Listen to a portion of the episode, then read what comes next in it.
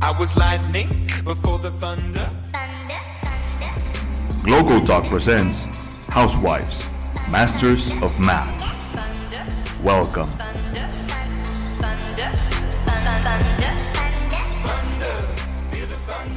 Good morning, St. George Prep School. This is Glocal Talks, and today's podcast is going to be about housewives, masters of math.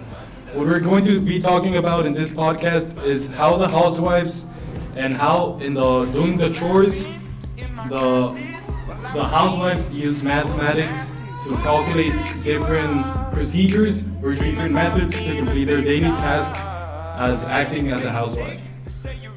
We're going to be talking about this topic on detail. We have here Álvaro Ibarra, we have Vanessa Peña, Jenica Perez, Emiliano Flores, Daniela Osti, and Alfonso Alvarado. We're going to be talking about all the details and how the housewives use the math on their daily life. We use math in our daily lives and also in figures, for example. We, we also use math in critical thinking and also to communicate, for example, in cooking. So ha- housewives use math in the kitchen and while doing pastry, like changing the quantities of eh, ingredients provided by a recipe, or working out cooking times based on weight, um, converting temperature from Celsius to Fahrenheit, you measuring proportions and calculating how much you will make depending on the number of people that will be eating the plate. So yes, housewives use math in the kitchen and while doing pastry, um, which help on changing quantities and measuring different ingredients and how much there will be on the cakes or food they will be making, which also provide are provided by our recipe.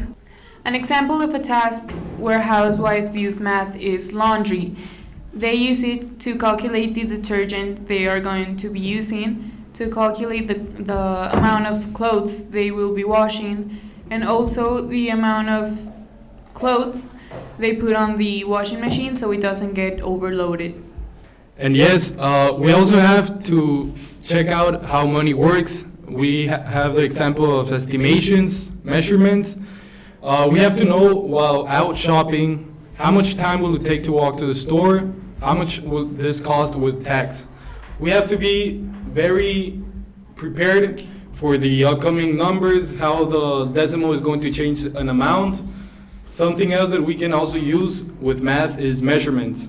Cooking with fractions, measuring elapsed time, ordering, ordering objects by attributes using superlative, superlatives.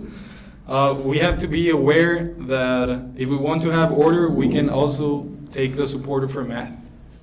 The thing about this task is that they don't have to be just done by women, they can also be done by men. For example, cooking and cleaning, they are not made just for women to be done. There has to be an equality in the task that the house requires. And yes, that is true. But for example, uh, maybe the women have more talents and more ability to do uh, things that other people can't do. So maybe they, they uh, have like extra abilities than men have. So yes, housewives use math in the kitchen and while doing pastry because they have to measure ingredients, amounts, while converting temperature from Celsius to Fahrenheit, proportions, and it begins before going to the kitchen. It starts with the supermarket. Yes, housewives also use math when they go to the supermarket. For example, when they check if there are discounts on the food or cleaning supplies. They also need to know how much they are going to spend on the groceries and the amount of food that they are going to buy by the weight of the fruit and vegetables. Now that we know how the housewives interact and use mathematics on different sectors on their daily life, now we should ask ourselves, uh, the students sitting here on the podcast, uh, Jenica, how do finances work in your house? Uh, who, man- who manages them? Your, your mom, your, uh, your dad, or both in a way? Please let us know. So my dad is the one that gets the money, but both they both they both administrate the money. Like for example, my mom goes to the grocery store. My mom goes to the grocery stores and like my dad gives her money and my mom needs to know how to cal they need she needs to calculate how much money she is going to spend. She's going to spend. And Vanessa, uh, in your house, yeah, is your dad or your mom that administers the money, or maybe your grandmother? I don't know. Well, they both work. Um, my mom and my dad gets the money, but when it's um, time of buying something and arranging how much we're going to spend, my mom makes the decisions while my dad has to has to agree with them because she's in charge in my house. She's in charge of um, managing the money and knowing how much we're going to spend with everything we have to buy.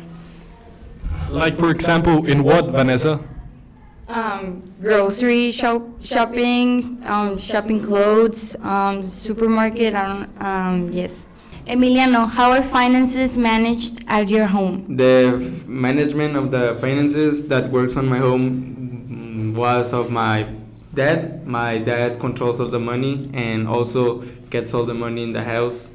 So if I want to buy something or my mom or my sisters, we need to ask to my father for the money. So my dad has the control of all the money. And I have a question to Danny Osti and is how the uh, finances works in his house. Both of my parents get the money and both of my parents manage the money. But when the case comes to groceries or supermarket, my mom knows best. All right, St. George Prep School, this was it with today's Glocal Talk. Uh, our topic today was Housewives, Masters of Math. Here, myself and my classmates are very thankful for you with hearing our podcast. Thank you, and I hope you have a great day. Bye. about being a big star. They say you're basic, they say you're easy. You're always riding in the backseat. Now I'm smiling from the stage while you were clapping.